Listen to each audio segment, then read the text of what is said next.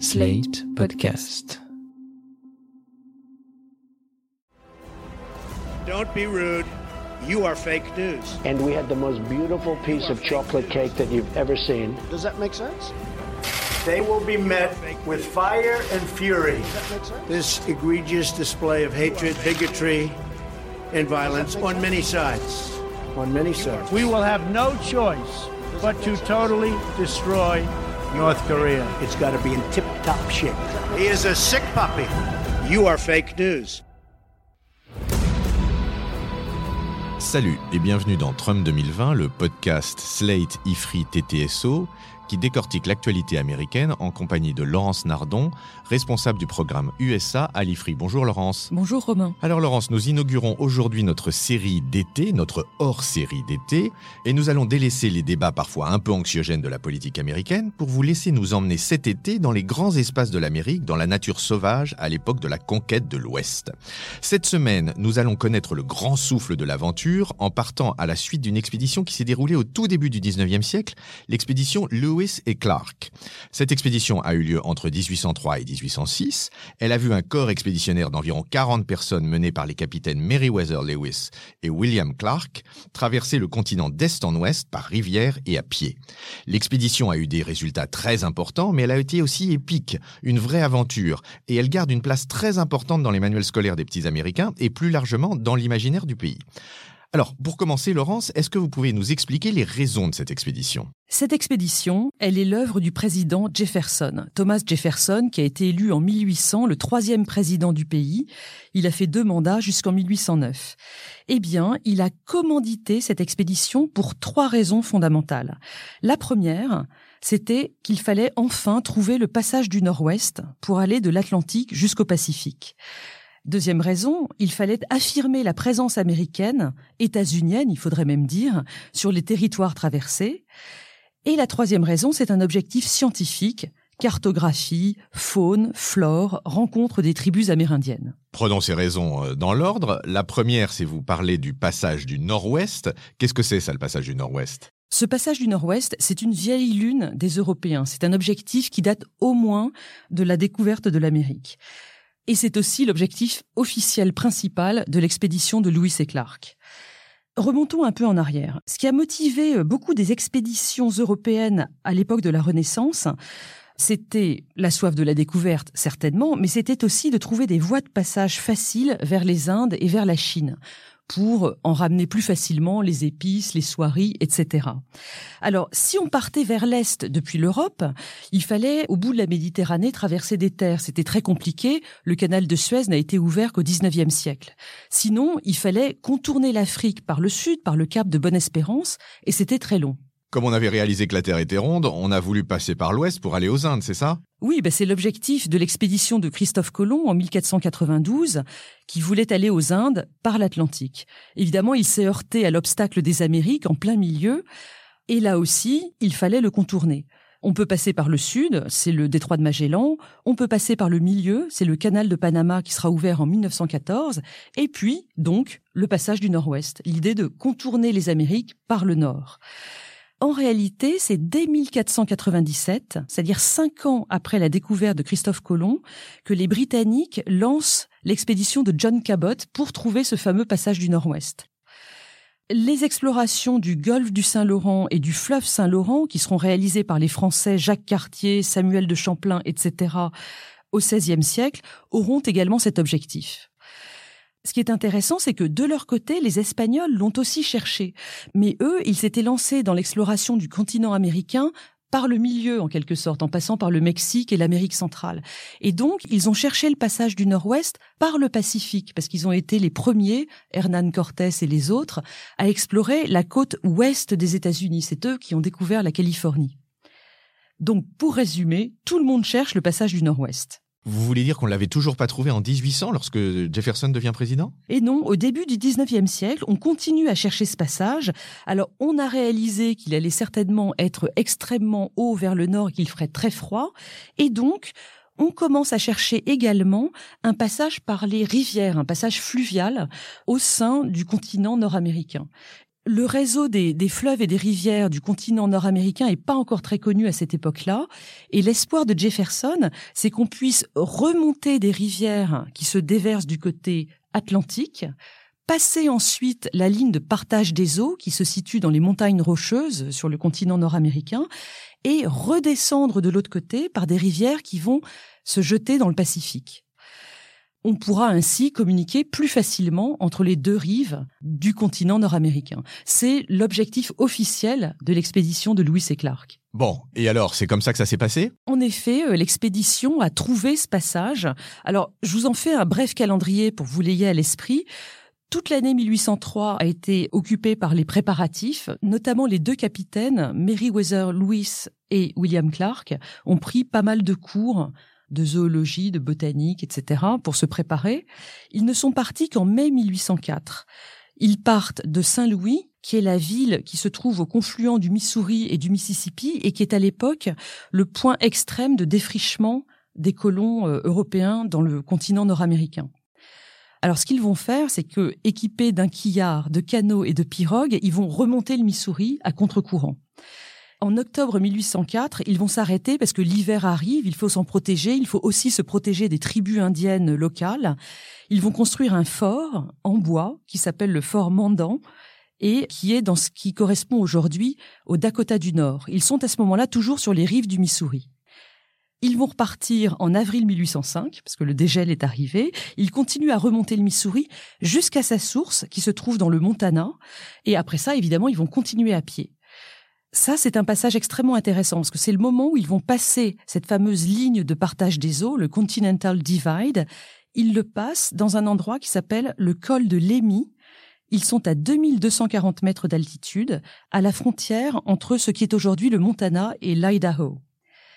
Après quoi, c'est un peu plus facile, ils redescendent les montagnes rocheuses, ils trouvent une rivière, il faut qu'ils construisent de nouveaux canaux à ce moment-là pour se remettre à flot et ils redescendent les rivières Clearwater, Snake et Columbia. Ils vont atteindre le Pacifique le 15 novembre 1805. Ils sont à ce moment-là dans ce qui est aujourd'hui l'Oregon, et comme l'hiver arrive, ils vont construire un second camp, le camp Clatsop, où ils s'installent pour plusieurs mois. Dernière étape, c'est celle du retour vers Saint-Louis à partir de mars 1806. Ce retour va durer jusque fin septembre 1806. Ils vont connaître à nouveau plein d'aventures et surtout, ils vont se diviser en deux pour pouvoir explorer deux chemins de retour différents. Bon, d'accord, mais sur cette histoire de passage fluvial, quelle est la conclusion de l'expédition? Eh bien, la conclusion, c'est que le passage par les fleuves, bon, il existe évidemment, mais il n'est pas très pratique à cause de la hauteur des montagnes rocheuses au milieu même s'il y a une piste indienne entre les sources du Missouri et celle de la rivière Columbia, on peut clairement pas en faire un passage facile pour le transport. Mais le passage par la mer, on le trouve finalement? Oui, en fait, on l'a trouvé, mais pas avant 1905. C'est Admundsen, l'explorateur, qui a réussi à passer entre les îles de l'Arctique au nord du Canada. Et donc, on aura mis plus de 400 ans, depuis la découverte de l'Amérique par Christophe Colomb, pour trouver ce fameux passage du Nord-Ouest. Pour info, euh, cette route maritime-là, elle est de plus en plus accessible à cause du réchauffement climatique et ça donne lieu à un conflit entre les États-Unis et le Canada qui se disputent sur le statut de ces eaux. Est-ce que ce sont des eaux territoriales canadiennes ou est-ce que ce sont des eaux internationales? Mais bon, là, on s'éloigne de notre sujet. Alors oui, revenons-y revenons au second objectif qui était la prise de possession du territoire. Comment ça s'est passé sur ce front-là? En ce début de 19e siècle, les États-Unis sont en pleine expansion territoriale. Lorsque Thomas Jefferson arrive à la Maison-Blanche en 1800, il y a 16 États américains. Au-delà de ces États et jusqu'au Mississippi, la terre appartient bien aux États-Unis, mais ce sont des territoires, ce ne sont pas encore des États organisés. Et puis surtout, en 1803, le président Jefferson a racheté la Louisiane à la France. C'est le fameux Louisiana Purchase. Oui, permettez-moi de faire un petit retour en arrière, parce qu'en France, on ne connaît pas très bien notre histoire euh, américaine et on ne sait pas très bien ce qu'est la Nouvelle-France. La Nouvelle-France, c'était l'ensemble de nos territoires en Amérique du Nord, un ensemble fondé en 1534, on est alors sous François Ier, et qui, à son apogée, recouvrait trois régions. Il y avait l'Acadie et le Canada, qui correspondaient à la partie ouest du Canada actuel, et puis le troisième territoire, c'était la Louisiane, qui s'étendait à peu près sur le Midwest actuel des États-Unis, c'est-à-dire une large bande de territoire qui partait du Canada jusqu'au golfe du Mexique et qui était traversée à peu près en son milieu par le Mississippi. Alors, cette Nouvelle-France, elle a disparu à la fin de la guerre de Sept Ans. La guerre de Sept Ans, entre 1756 et 1763, c'est cette grande guerre qui a opposé tous les États européens ou à peu près, et qui a connu une version en Amérique du Nord avec une guerre entre les Français et les Anglais. Nous avons perdu cette guerre de Sept Ans et nous avons dû céder tous nos territoires en Amérique du Nord. Tout ce qui était à l'est du Mississippi a été cédé à la Grande-Bretagne. Ces territoires sont devenus ensuite le Wisconsin, l'Illinois et jusqu'au Mississippi au sud. Et tous nos territoires qui étaient à l'ouest du Mississippi ont été cédés à l'Espagne. À l'Espagne? Oui, mais cette dernière a rendu la Louisiane française à Bonaparte lorsqu'il était premier consul en 1800 et c'est cela qui a permis à la France de vendre la Louisiane au président Jefferson en 1803 pour 15 millions de dollars de l'époque. Le Louisiana Purchase est vraiment très important pour les États-Unis. Ça représente 22% de leur territoire actuel et cela recouvre à peu près une quinzaine d'États. Et donc, l'un des objectifs de l'expédition de Louis et Clark a été de porter le drapeau dans ces nouveaux territoires américains, aussi bien vis-à-vis des puissances européennes qui étaient encore euh, présentes dans le continent américain, que des tribus indiennes sur place, qui étaient encore très nombreuses, qui n'étaient pas du tout au courant de leur euh, changement de propriétaire, entre guillemets, et encore moins d'accord avec, évidemment. Juste une incise par curiosité. Comment est-ce que les États-Unis ont acquis le reste du territoire américain jusqu'au Pacifique? Oui, mais ça s'est fait dans la suite du 19e siècle, dans les années 1840. Les États-Unis ont négocié le nord-ouest, c'est-à-dire l'Oregon, avec la Grande-Bretagne. C'est un traité de 1846 et tout le sud-ouest du pays avec le Mexique. C'est la cession mexicaine de 1848. Mais alors, revenons à Lewis et Clark. Comment est-ce qu'ils ont rempli ce deuxième objectif d'occupation territoriale? Ils avaient un ordre présidentiel très précis de se montrer amical et pacifique avec ce qu'ils appelaient à l'époque les sauvages, je mets des guillemets, c'est-à-dire les tribus amérindiennes. Et de fait, l'expédition va croiser et établir des liens avec de très nombreuses tribus, à peu près 50 qui ont été rencontrées, parfois dans des circonstances un peu tendues, mais tout s'est bien terminé. On peut les lister. Il y a eu les Shoshone, les Mandans, les Nez percés, les Blackfeet, les Chinook et les plus hostiles de tous, les Sioux Lakota. Lors de chaque rencontre, et elles sont euh, très précisément racontées dans les journaux euh, des deux capitaines Louis et Clark, ces derniers vont offrir des médailles en signe d'amitié, ils leur donnent aussi euh, des babioles, mais surtout, ils leur donnent des drapeaux américains. Ils vont les informer que le pays appartient à un grand-père qui se trouve à l'Est et qui va désormais les protéger s'ils acceptent de rester pacifiques. Ce qui est très important, c'est pour eux d'être les premiers à établir le contact avec ces tribus amérindiennes au nom d'une souveraineté nationale établie quelque part, et pas simplement des contacts de trappeurs ou de chasseurs au milieu de la forêt ce qu'il y a en jeu, c'est la doctrine de la découverte. C'est une doctrine juridique qui date du XVe siècle, qui a été établie par les Portugais et les Espagnols, et qui permet aux nations européennes, blanches et chrétiennes, de considérer les territoires qui sont occupés par des non-chrétiens comme des terra nullius, et donc de se les approprier. Ce qui semble totalement inacceptable. Oui, on est clairement dans la vision de conquête d'un monde qui est encore complètement eurocentré. Si vous voulez euh, connaître d'autres aspects euh, très peu acceptables aujourd'hui de l'expédition de Louis et Clark, il faut savoir que ces deux hommes venaient de Virginie, un État esclavagiste, et que William Clark a été accompagné par son esclave noir qui s'appelait York pendant toute l'expédition. Mais revenons à notre sujet alors. Qu'ont donné ces échanges avec les tribus amérindiennes les échanges avec ces tribus, elles font partie du troisième objectif de l'expédition, un objectif scientifique. Le président Jefferson, c'est un homme des Lumières. Il veut rassembler des connaissances scientifiques sur absolument tout, la géographie, la botanique, la zoologie, mais aussi en termes d'ethnographie et d'anthropologie sur les tribus amérindiennes. Il a demandé à Louis et Clark de tenir un journal très précis, de dresser des cartes, de faire des croquis, etc. Ce troisième objectif, il a été facilité par la composition du corps expéditionnaire. En effet, ce dernier, bon, bah, il comptait surtout des Américains, dont la moitié qui étaient issus de l'armée, mais il comptait aussi quelques très précieux trappeurs qu'on appelle des coureurs des bois, c'est-à-dire des Canadiens francophones, le plus souvent métis français indiens, et qui auront l'immense avantage de pouvoir traduire lors des rencontres avec les tribus. On connaît le nom de tous les membres de l'expédition et donc je peux vous parler de Pierre Cruzat, de François Labiche ou de Georges Drouillard. Ce dernier, par exemple, il avait 28 ans au début de l'expédition. Sa mère est une indienne Shawnee. À l'époque, on dit Shawanon. Et donc, il parle à la fois iroquois et algonquin, et il est expert dans le langage des signes que les tribus indiennes utilisent lorsqu'elles se rencontrent. D'après Meriwether Lewis, Drouillard était de loin le meilleur chasseur de l'expédition. Et lorsqu'ils ont passé leur deuxième hiver à Fort Clatsop, Drouillard pouvait rapporter jusqu'à six cerfs dans la journée pour nourrir ses compagnons. Et ce n'est que maintenant que je vous parle de Toussaint Charbonneau, un autre de ces coureurs des bois euh, franco-canadiens, qui est venu participer à l'expédition avec sa femme Sakagawiya, une indienne Shoshone.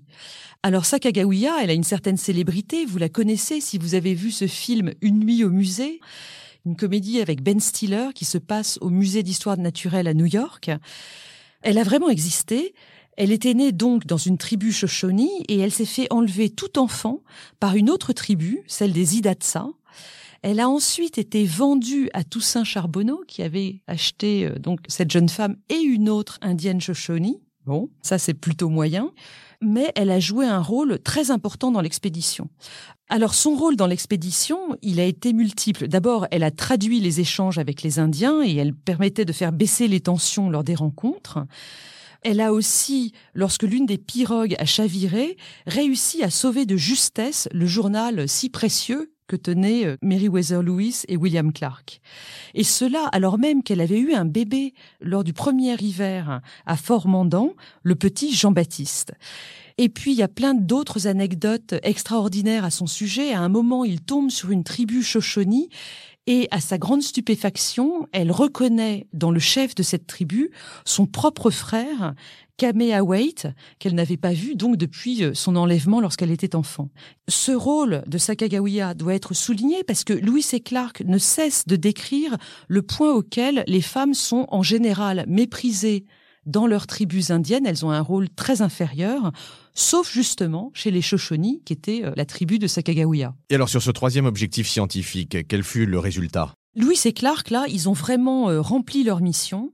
Ils ont donné au président Jefferson pas moins de 140 cartes qu'ils avaient pu établir sur notamment le réseau hydrographique du nord des États-Unis. Ils ont répertorié 200 plantes et animaux qui étaient jusqu'alors inconnus. Ils ont rapporté énormément d'échantillons, de fleurs, euh, d'animaux, des cornes, des plumes. Ils ont rapporté des objets indiens. Et tout cela, on peut l'admirer aujourd'hui à Monticello, qui est la demeure de Jefferson en Virginie. Que sont devenus les héros de cette histoire? Eh bien, après cette extraordinaire aventure, Meriwether Lewis, dont la famille était marquée par des excès de mélancolie, comme on disait à l'époque, a manifestement fait une dépression. Et lorsqu'il est mort en 1809, on pense que c'était en réalité un suicide.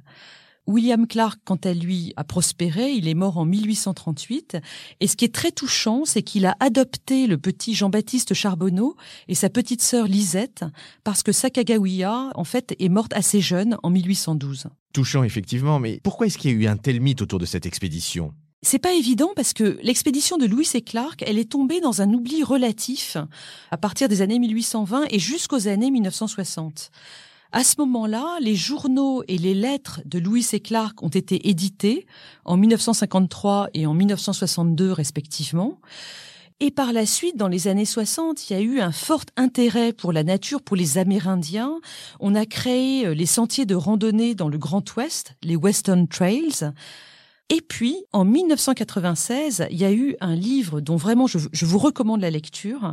C'est un récit de l'expédition basé sur les journaux de Lewis et Clark, écrit par l'historien américain Stephen Ambrose.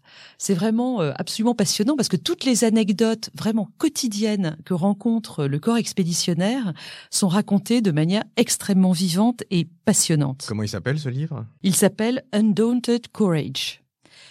En 1997, l'année suivante, il y a eu la parution du documentaire de Ken Burns sur l'expédition de Lewis et Clark. Ken Burns qui est véritablement le roi du documentaire américain. Et du coup, en 2004, le bicentenaire de l'expédition a été célébré de manière extrêmement importante dans tout le pays. Ce qu'il faut retenir, c'est que cette expédition de Lewis et Clark elle est vraiment le symbole d'une aventure très américaine parce qu'on y retrouve à la fois le courage physique et une grande ouverture d'esprit devant les découvertes qu'offre la nature et qu'offraient aussi à l'époque les tribus amérindiennes. Même si évidemment le sort de ces dernières a été extrêmement sombre par la suite.